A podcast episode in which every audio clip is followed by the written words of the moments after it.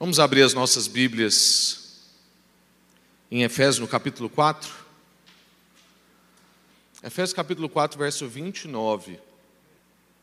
Não saia da sua boca nenhuma, nenhuma, não saia da sua boca nenhuma palavra que cause destruição, mas só a que seja boa para necessária edificação.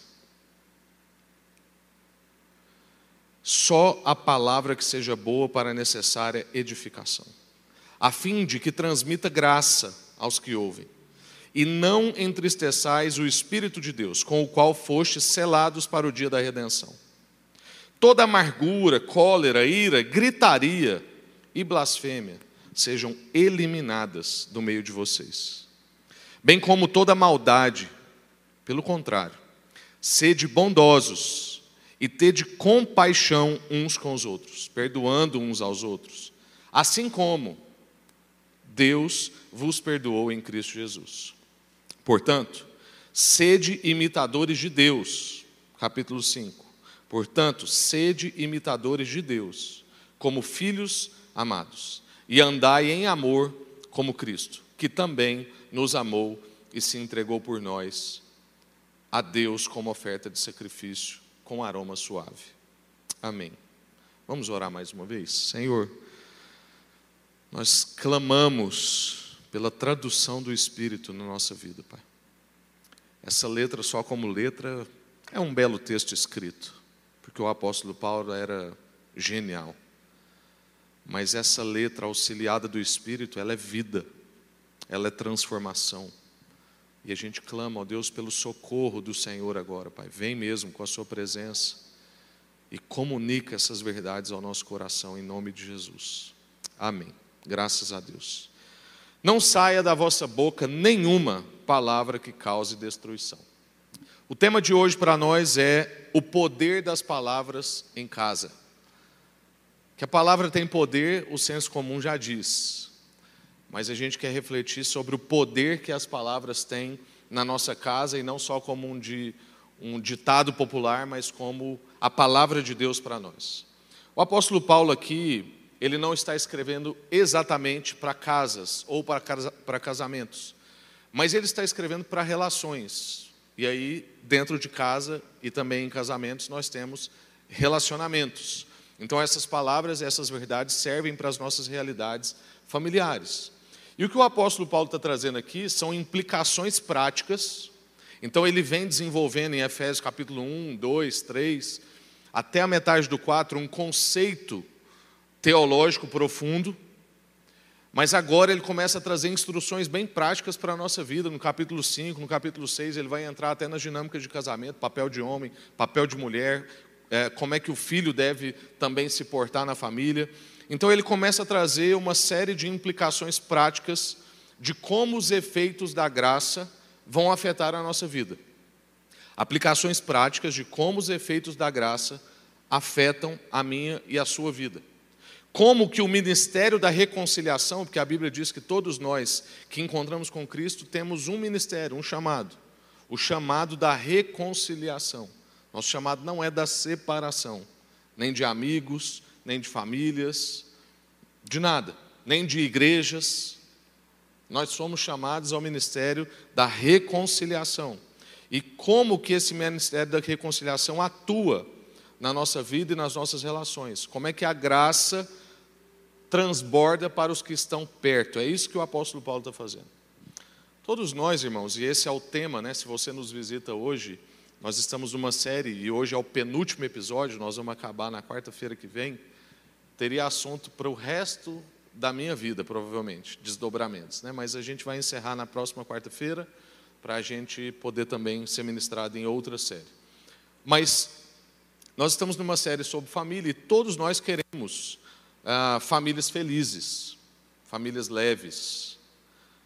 Mas existem muitas casas tóxicas. Muitos de nós crescemos em casas, em ambientes tóxicos. Eu não sei se essa é a sua realidade. Mas é a realidade de muitas pessoas. No Brasil, então, é a realidade de uma enormidade de pessoas. Será então que você está num ambiente assim hoje? Será que você está num ambiente tóxico hoje? Será que você é tóxico sem perceber? Ou tóxica? Eu tenho visto pessoas, desde a pandemia, muito assustada com o fato de pessoas próximas dela estarem se afastando. Casamentos estão sendo abalados, relações de filhos estão sendo afetadas, amizades estão sendo comprometidas. Sabe quando alguém chega em você e fala assim: Eu não sei o que está acontecendo, parece que está todo mundo se afastando de mim, e a culpa é sempre do outro. Eu não consigo fazer amigo, ninguém me quer, ai, ninguém me dá atenção. Olha, provavelmente você é uma pessoa tóxica. Provavelmente você é chato ou chata para muita gente. Pus de casa então. Eu vejo pessoas que assustam com a notícia, como essa que eu dei. Talvez você é chato ou chata, talvez você é tóxico ou tóxica. Como se não fizesse ideia do que está acontecendo. E olha, existem raras exceções, mas geralmente, quando chega num ponto assim das pessoas começarem a se afastar, gente querendo deixar, deixar um ambiente tóxico, quer dizer que o ambiente está tóxico. Provavelmente eu estou chato, provavelmente eu estou difícil de conviver, provavelmente eu estou injusto, provavelmente eu estou isolado dentro da minha própria casa, dentro do meu mundo, omisso ou então eu estou egoísta. Ou então eu sou agressivo. Uma vez eu lembro que eu conversei com uma pessoa que dava murros em parede. E ele falou assim: Eu não sou agressivo. Eu nunca bati em ninguém lá de casa. De vez em quando só dou um murro na parede. falei: Sabe qual é a interpretação que você passa? As pessoas que veem isso sabem que você queria estar socando a cara delas. Mas como você não pode, talvez vocês tenham um senso moral um pouquinho melhor, aí você dá um soco na parede ou na porta. As pessoas que você deveria cuidar não vê esse cuidado em você. Se as pessoas que você deveria dedicar cuidado não veem cuidado na sua vida, é provável que tenha um problema aí é provável que você seja tóxico ou tóxica, ou que você esteja em ambiente tóxico. Eu quero trabalhar quatro movimentos dentro desse texto que a gente leu. Um movimento que fala das palavras ruins, porque o texto fala das palavras ruins, palavras que causam destruição, é o primeiro verso. E depois ele fala das palavras boas, e quais são essas palavras, e por que dessas palavras. E aí depois a gente vai entrar no ambiente de palavra ruim, porque o texto bíblico também dá isso para nós, como é que vai ficar no ambiente da palavra ruim. E como é que é o ambiente das palavras boas. Esse é o, o objetivo geral aqui hoje. Palavras ruins. Um dos sinais que uma pessoa é tóxica são as palavras que ela profere. Ó, oh, para quem está na transmissão, não fui eu que quase caí, foi a câmera, viu gente? Um dos sinais que a pessoa é tóxica são as suas palavras, o que ela diz. O texto bíblico está dizendo palavras que causam destruição. Na tradução original, a melhor forma de dizer isso é: não saia da sua boca nenhuma palavra podre. Nenhuma palavra podre. O que é uma palavra podre? Pensa aí, vocês que têm casa, mexe com fruta, mexe com comida. O que, são palavras podres? São palavras arruinadas, são palavras melequentas, são palavras fedidas, palavras que estragam o ambiente, que faz o lugar cheirar mal. Aqui, eu estou de frente com uma nutricionista. Entende bem dessas coisas de alimento. Uma coisa podre contamina as outras coisas podres. E olha que aqui nós nem estamos falando de palavrão. Nós estamos falando sim de palavras mal colocadas, palavras mal intencionadas, palavras que ferem. Não só a palavra em si, mas muitas vezes o tom. Talvez você não traz uma palavra, tipo um palavrão, mas você traz aquela palavra que é comum, só que com aquele tom, aquele tom que vai ferir, aquele tom que vai oprimir, aquele tom que vai ficar mal intencionado. palavras que são colocadas fora de momento, fora de forma, ou então colocadas em formas acusatórias, egoístas, irônicas, unilaterais. Esse tipo de palavra.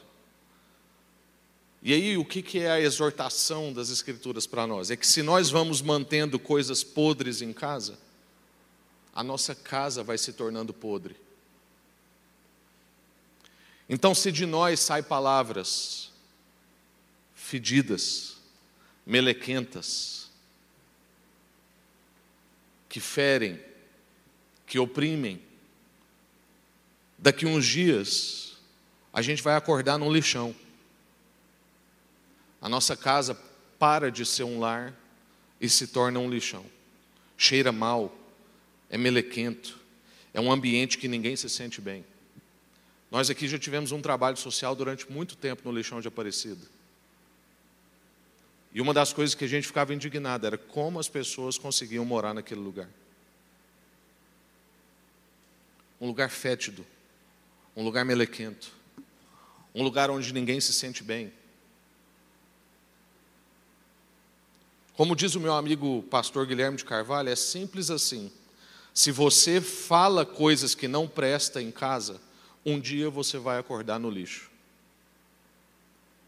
Porque você vai tornando esse ambiente tóxico. Você vai criando um lixão. Essas são as palavras ruins. Palavras boas, o texto bíblico vai trazer para nós. E aí ele vai dizer que, ao mesmo tempo que as palavras ruins causam esse ambiente tóxico e faz você ir morando num lixão, ao mesmo tempo, as palavras boas conseguem transmitir graça em palavras. Talvez você não precisa pôr muito dinheiro em casa. Talvez você não precisa ter tanta coisa nova. Talvez você não precisa viajar o tempo todo. Você consegue transmitir, revelar e abastecer a sua casa de graça por palavras boas. É isso que a Bíblia está dizendo. Dizer palavras boas para a necessária edificação, é o que está escrito aí. Verso 32. Pelo contrário, sede bondosos e tem compaixão uns, aliás, não, desculpa, não é, esse é o do ambiente depois. Mas vai dizer para nós aí, não é isso mesmo. Sede bondosos, tenha compaixão uns com os outros, perdoando uns aos outros, assim como Deus os perdoou em Cristo. Palavras boas que são necessárias para a edificação. Palavras boas podem ser um veículo divino. Quantas vezes a gente já não viveu experiências aqui, num culto, onde você se sente visitado por Deus porque alguém falou, alguém orou, alguém expressou um cumprimento para você na entrada. Essa semana a gente viu uma irmã que colocou, visitou a nossa igreja, e ela colocou depois na rede social dela o quanto ela foi impactada e o quanto ela se sentiu visitada por Deus, porque uma criança estava empolgada para entregar para ela um mimo que a gente entrega para quem é visitante aqui. E ela sentiu então que as palavras daquela criança era o veículo divino para alcançar a vida dela. Palavras boas podem ser um veículo divino. Palavras boas podem transmitir o amor de Deus podem transmitir o presente que é a graça do Filho, fazendo assim nós termos comunhão, ou seja, fazendo a gente ter a presença do Espírito. Note aqui que há uma cadeia trinitária. O apóstolo Paulo, sem usar a expressão trindade, está revelando a trindade. Porque ele diz para nós que a gente deve viver, no verso 1 do capítulo 5, viver como Deus, o Pai. Mas a gente também deve imitar o exemplo de Cristo e não entristecer o espírito. Então o apóstolo Paulo está dizendo que a gente deve viver como Deus, Deus na sua totalidade de expressão. Ou seja, falar de uma forma que a gente entregue na fala o presente da graça, que é o Filho. Por causa do amor que nos alcançou do Pai transmitindo dessa forma uma experiência de comunhão para as pessoas, traduzindo a presença do Espírito. O que a gente está percebendo aqui então é que a gente tem no amor do Pai a fonte, na graça do Filho o presente, então Deus é a fonte de todo o amor, o Filho é a expressão desse amor, que é o presente dado até nós, que a Raíssa veio aqui e testemunhou publicamente que recebeu esse presente, esse Filho, essa graça, essa salvação. E o Espírito nos concede o privilégio de participar do amor e da graça. Então, Deus transborda de amor, envia um presente que é o Filho cheio de graça, e o Espírito possibilita para nós experimentarmos esse amor e essa graça. Quando eu deixo de comunicar o amor com graça, eu bloqueio o trabalho da comunhão. Ou seja, eu bloqueio o Espírito Santo. Isso é grave. Eu vou falar de novo. Quando eu deixo de comunicar o amor com graça, eu bloqueio o trabalho do Espírito Santo. Eu atrapalho uma experiência de comunhão. É isso que o apóstolo Paulo está falando quando ele diz: não entristeça o Espírito Santo. Com as suas palavras, cuidado para você não atrapalhar o trabalho que Deus está fazendo. É claro que aqui esse atrapalhar está bem entre aspas, porque Deus é uma força que ninguém para. Só que na nossa conta com Ele é do jeito que está escrito. Deus não vai deixar de fazer a obra na pessoa, porque Ele tem uma vontade na vida dela. Mas eu posso obstacular essa obra, e eu vou prestar contas disso. É isso que a palavra de Deus está dizendo.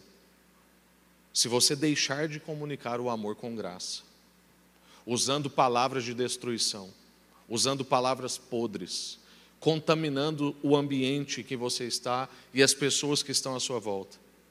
Você está entristecendo o Espírito Santo. Então, como a gente entristece o Espírito Santo? Atacando a sua obra, tornando o um ambiente podre, um ambiente fétido, um ambiente contaminado. A obra do Espírito Santo, irmãos, é juntar. A obra do Espírito Santo é integrar. A obra do Espírito Santo é selar a gente. E quando a gente traz essas palavras de destruição, palavras que tornam o ambiente um lixo, palavras que causam separação, onde as pessoas não querem ficar naquele ambiente, eu estou fazendo o contrário do trabalho do Espírito, que é juntar, ligar, integrar e selar, confirmar um relacionamento. E essa perspectiva do selo da redenção mantém o ambiente saudável. Note bem, essa é uma coisa que provavelmente você nunca pensou, porque nós estamos com a visão tão limitada nas coisas temporais que nós estamos cada vez mais perdendo capacidade de transcendência. Nós estamos perdendo capacidade imaginativa. Outro dia no conselho, a nossa devocional foi no texto onde Pedro está preso, o texto de Atos, onde já tá, a gente está mais na frente do que a série de domingo, né? E Pedro está preso e o anjo vem e o tira da prisão. E aí a gente estava conversando sobre como a gente tem parado de pensar em anjo. Isso diz que a gente também está parando de pensar em transcendência. Isso diz que a nossa capacidade imaginativa está decrescendo. Eu conversava com o Rogério sobre isso outro dia.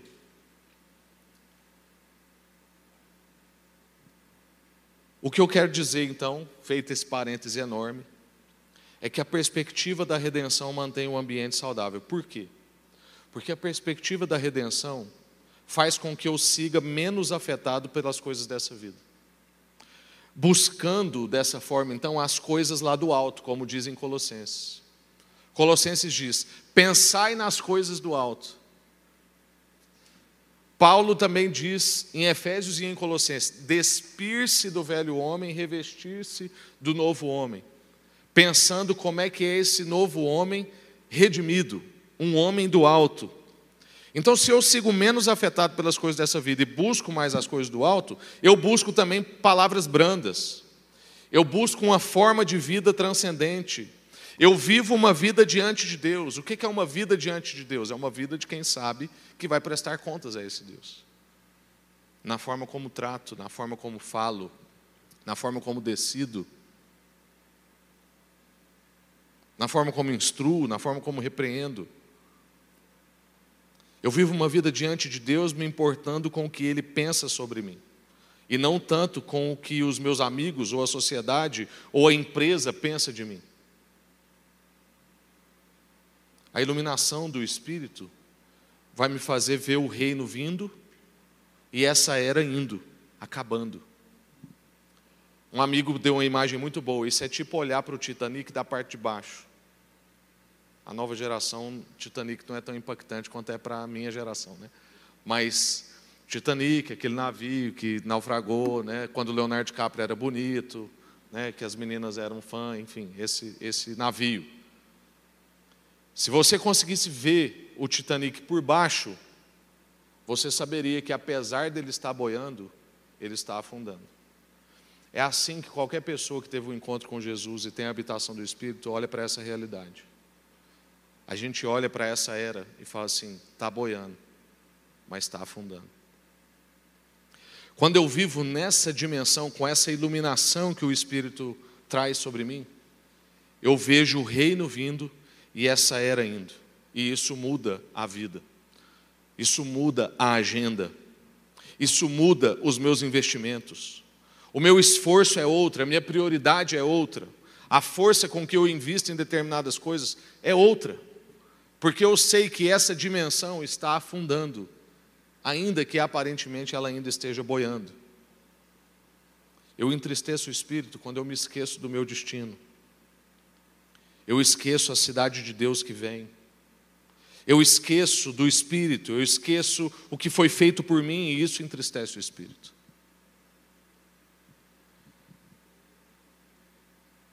O que, que isso implica no nosso ambiente, então? Um ambiente de palavra ruim.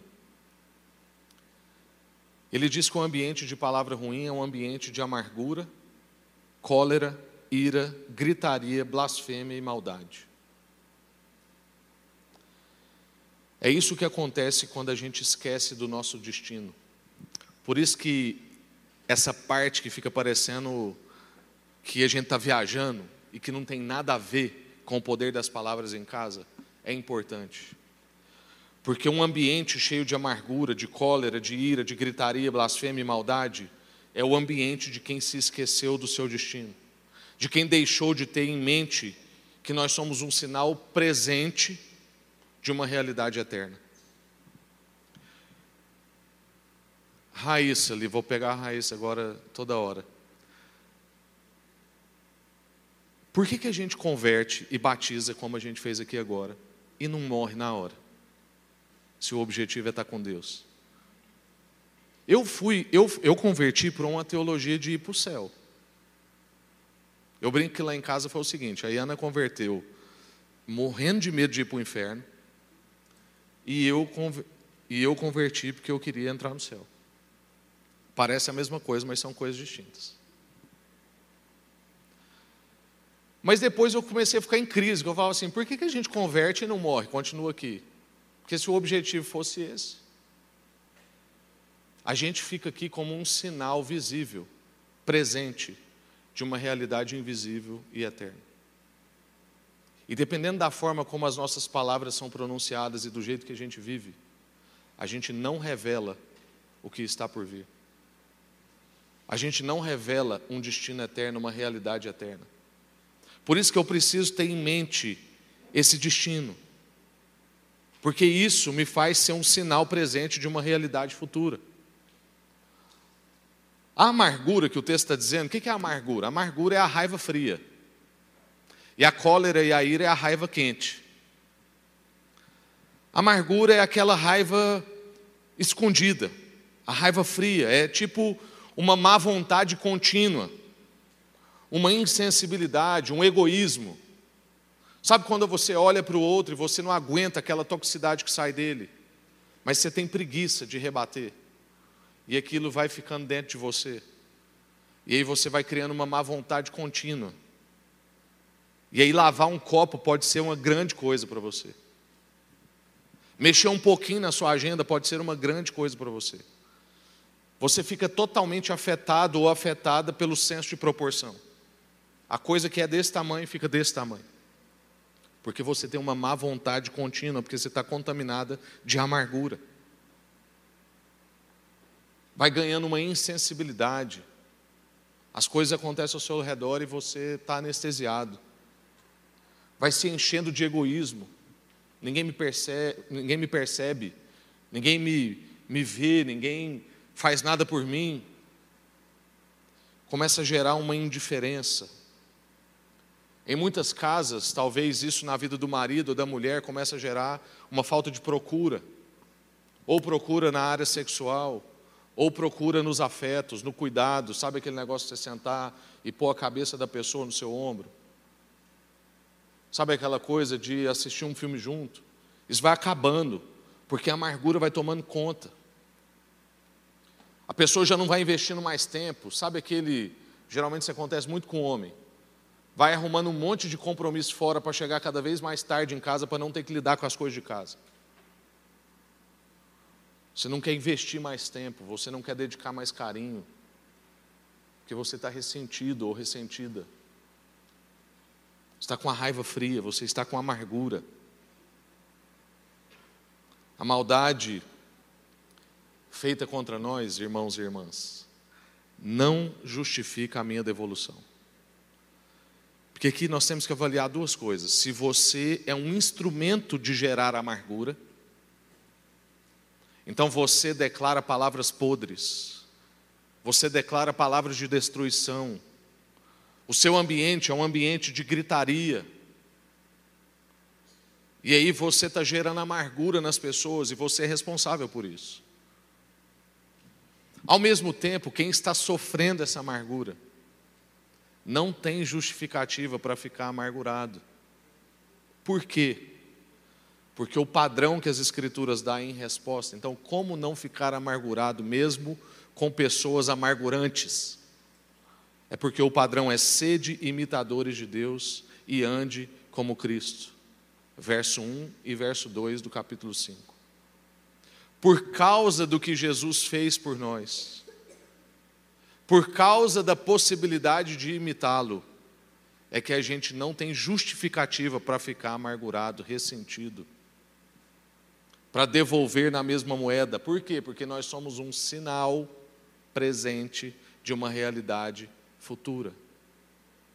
E se a gente fica amargurado, como qualquer pessoa fica amargurado pelos mesmos motivos, o que, que a gente sinaliza? Nada.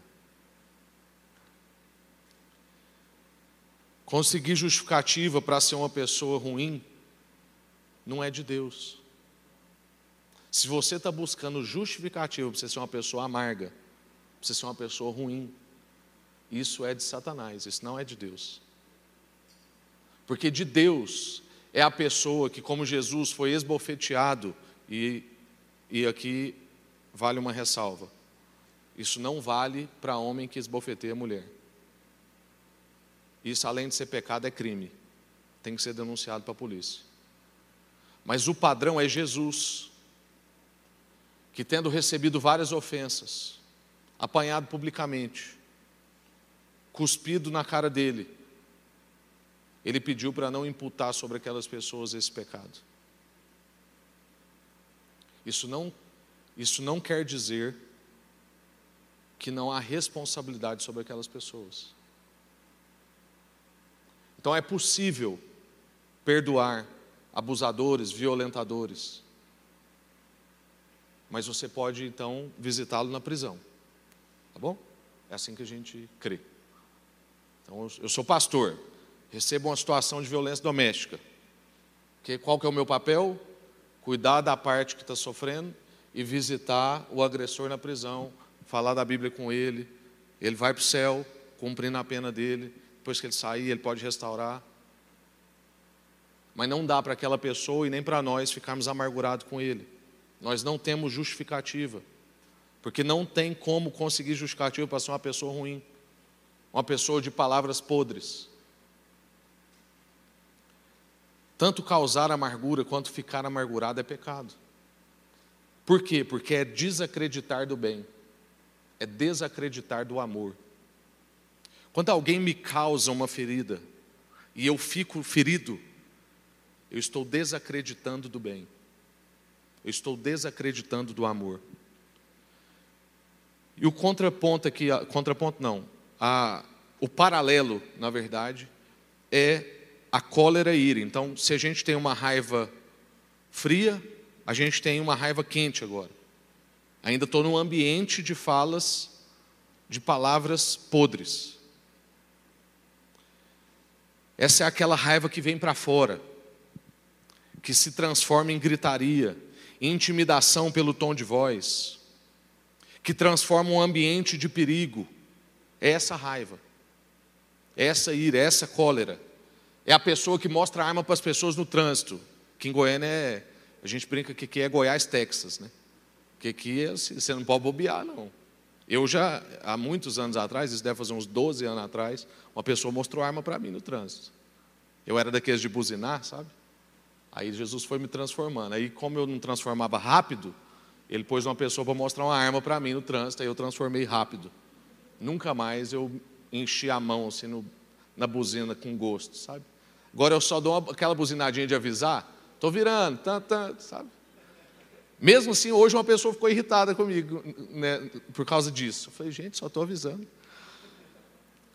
Esse ambiente, um ambiente de perigo, um lugar de gritaria, onde a gente quer intimidar pela voz.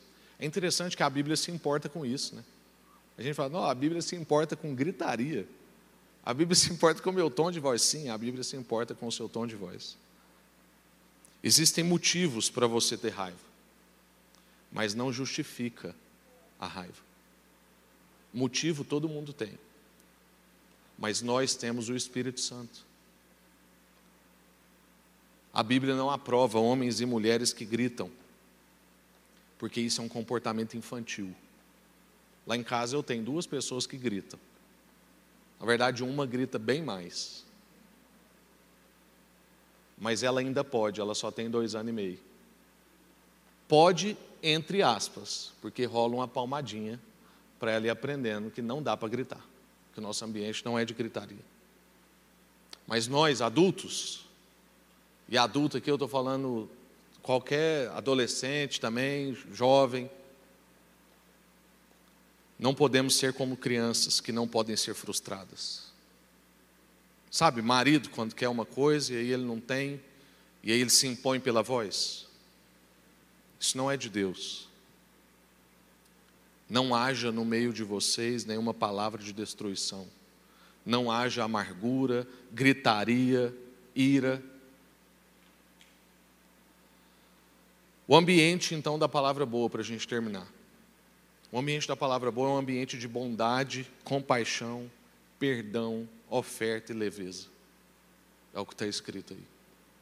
Está escrito no verso 32 que nós já lemos. Sejam bondosos.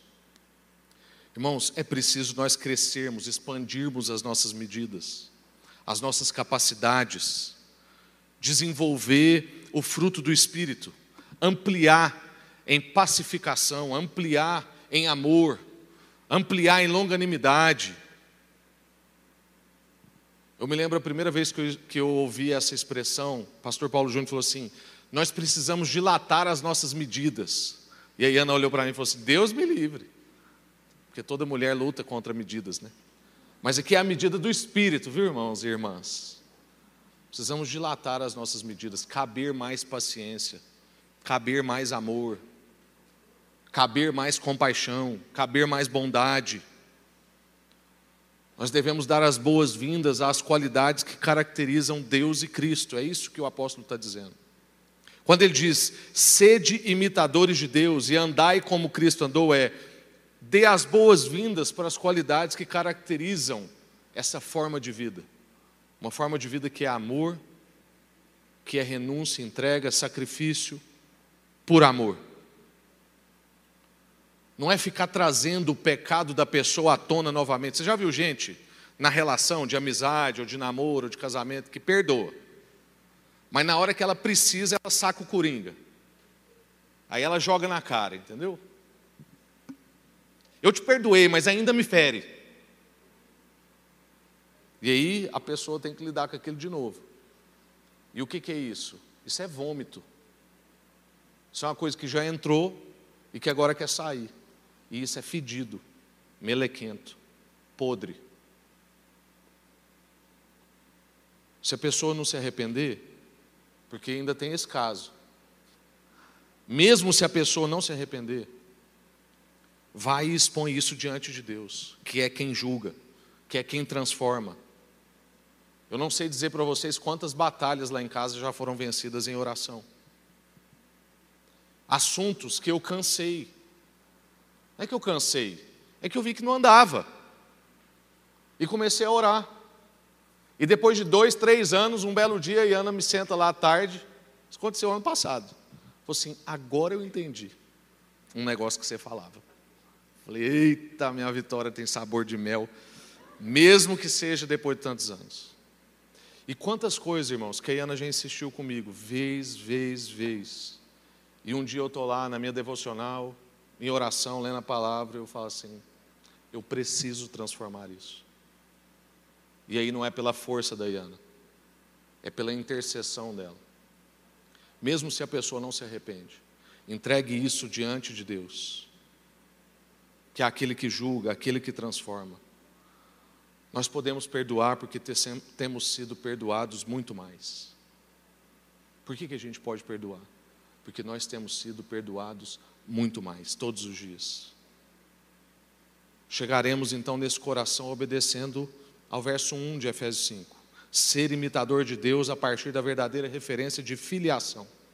É imitar quem me ama, não quem me fere.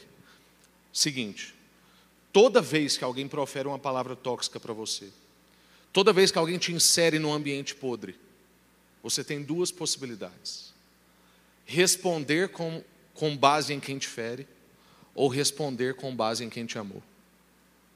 E a escolha de quem tem o Espírito Santo é sempre escolher por responder com base em quem nos amou. Por isso que essa expressão é muito importante. Sede imitadores de Deus como filhos amados. Não é ser imitadores da divindade, é ser imitador de um Deus que te acolheu na família, que te chamou de filho, que enviou o filho dele em sacrifício por amor a você. Quando você entrar numa circunstância em que você tem que escolher entre imitar quem te fere, rebatendo na mesma moeda, ou imitar aquele que te amou, você escolhe imitar aquele que te amou. É preciso lembrar quem nós somos, lembrar o nosso destino, lembrar que nós somos amados e temos um destino certo, como a gente já viu, que o Espírito Santo revela para nós. Ao invés da gente ficar tentando arrancar das pessoas o amor, tentar arrancar o encontro no coração dela, a gente pode encontrar o amor em Deus. Então eu deixo de ser uma sanguessuga e passo a ser uma fonte de amor. Porque é o seguinte: a maioria das vezes que a gente fere com palavras, é porque a gente queria arrancar o amor da pessoa. Eu quero que você me percebe, eu quero que você me note, eu quero que você me ache importante, eu quero que você me considere, eu quero ser reconhecido. E como eu não sou, eu firo. Porque eu tenho um vazio que ser humano nenhum vai conseguir preencher, só um Deus infinito consegue preencher esse abismo que tem no seu coração. E quando a gente entende isso, a gente para de ferir as pessoas. Eu vou deixando o ressentimento e ofereço a bondade. Eu acredito no bem. As pessoas passam a não ter que pagar pelo que fizeram. Quantos já ouviram essa expressão? Fulano tem que pagar. Ele me fez sofrer. Ou ela me fez sofrer. Quem faz isso não acredita no bem. A gente que acredita no bem, libera as pessoas das dívidas delas. Nós somos o tipo de gente que derrama graça. Se você estiver cheio do amor de Deus, você derrama graça. Faz o bem não merecido pelo outro, porque você faz um movimento de amor. Esse será o ambiente da bondade. Um ambiente de cheiro bom não um lugar podre, não o lixo, não o odor, mas um cheiro de sacrifício, um perfume que Deus gosta. A bondade tem um cheiro, viu irmãos? Quero orar agora sobre isso. para a gente concluir. A bondade tem um cheiro. Do mesmo jeito que a palavra podre tem um cheiro, cheiro podre, a bondade também tem um cheiro. Sabe qual é o cheiro? O cheiro do sacrifício. Está escrito no verso 2. Ande como Cristo andou, que entregou a sua vida em sacrifício por nós.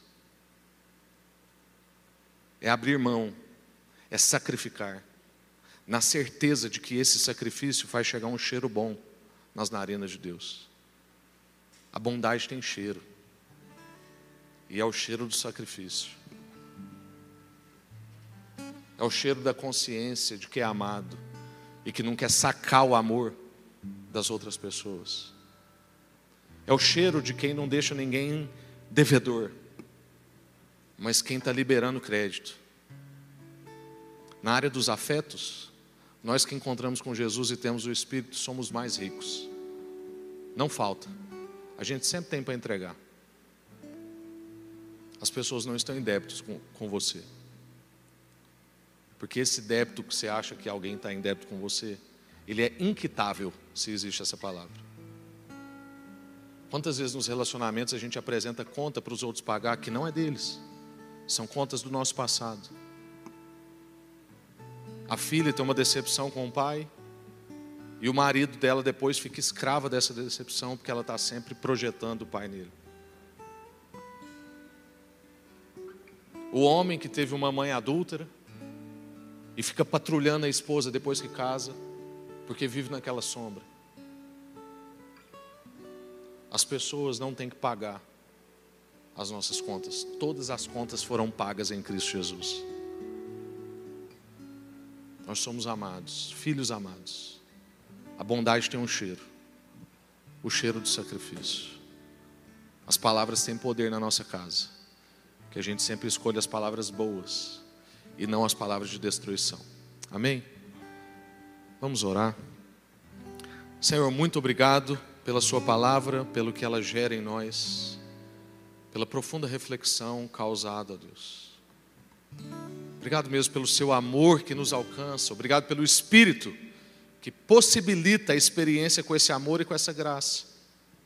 Esse amor que transborda e esse presente que nos alcança. Nós não queremos entristecer o Espírito, Senhor. Nós não queremos palavras podres na nossa casa, nas nossas amizades, nos nossos relacionamentos. Nós não queremos palavras de destruição. Nós não queremos, ó Deus, ser tomados de amargura, de ira. Oh Deus, queremos confessar o nosso pecado. Se você está aí, irmão ou irmã, confesse o seu pecado. Deus, queremos confessar o nosso pecado de ira Queremos confessar a nossa raiva, seja raiva fria, seja raiva quente. Nós queremos confessar, ó Deus, que muitas vezes a gente rebate a pessoa e nos tornamos imitadores de quem nos fere. Mas, ó Deus, converte o nosso coração, nós queremos ser imitadores do Senhor. Nós queremos ser imitadores do amor. Nós queremos andar como Cristo andou. Nós queremos que a nossa vida tenha um cheiro, um cheiro de bondade, um cheiro de sacrifício, um cheiro de quem já recebeu tudo e por isso pode abrir mão. Oh Deus, enche-nos dessa consciência, enche-nos desse temor, enche-nos, ó Deus, dessa bondade, que na nossa boca contenha palavras de bondade, palavras que são palavras que traz uma experiência divina para as pessoas. Palavras que comunicam graça. Leva-nos em paz, ó Deus. Abençoa cada lar aqui, cada relacionamento. Que seja noite de reconciliação. Vimos aqui formas práticas de trabalharmos o amor, a graça, a misericórdia, a bondade, a reconciliação que seja tempo de reconciliação, de arrependimento acompanhado, ó Deus, de práticas. Que da nossa boca saiam palavras de vida e não de morte. Em nome de Jesus. Amém. Graças a Deus.